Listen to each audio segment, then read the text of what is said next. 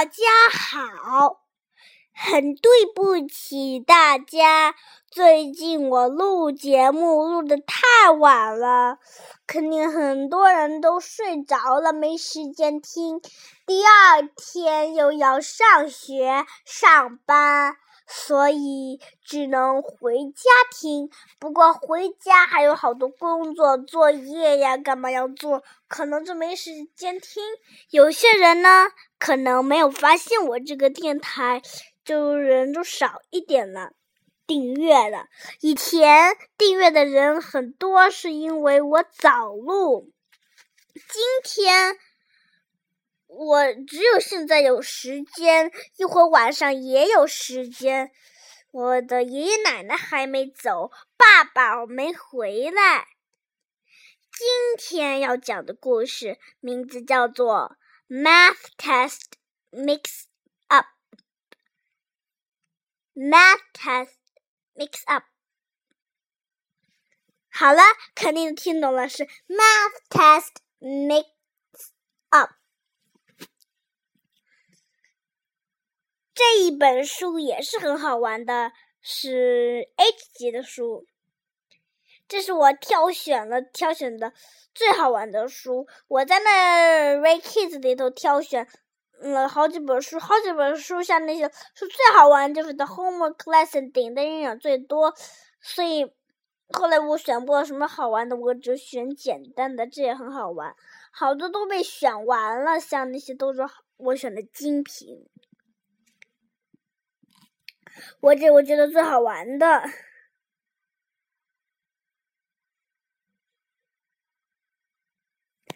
好，今天的故事就是 Math Test Makes Up。好，现在我就要开始讲喽。故事的名字叫做 Math Test Makes Up。Emily couldn't wait to get her math test back. She had studied hard and knew she had done well. Miss Mead handed back all the tests, but Emily didn't get her test. Joe didn't get his test either. I have two tests without names. Mrs. Mead said. Do you know which test is yours? Mrs. Mead asked Emily and Joe. Emily and Joe looked at the papers. One test had one mistake, but the other had 50 mistakes. Emily reached for the paper with one mistake. This one is mine, she said. Joe said, No, I think it's mine. It looks like my writing, Emily said. It looks like mine too, Joe said. Emily stamped her foot and said, I know it's mine.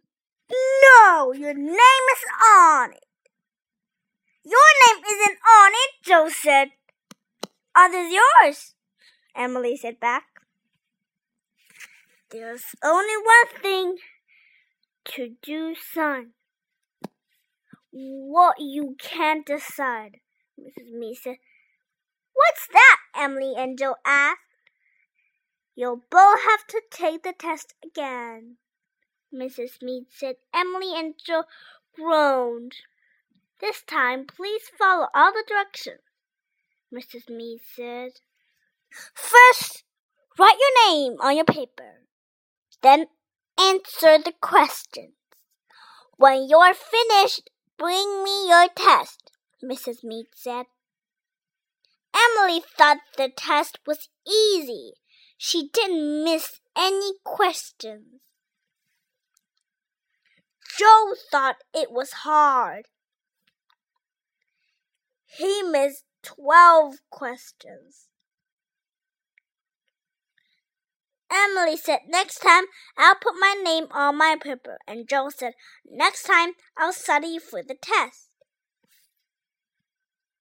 I could help you study, Emily offered. Would you?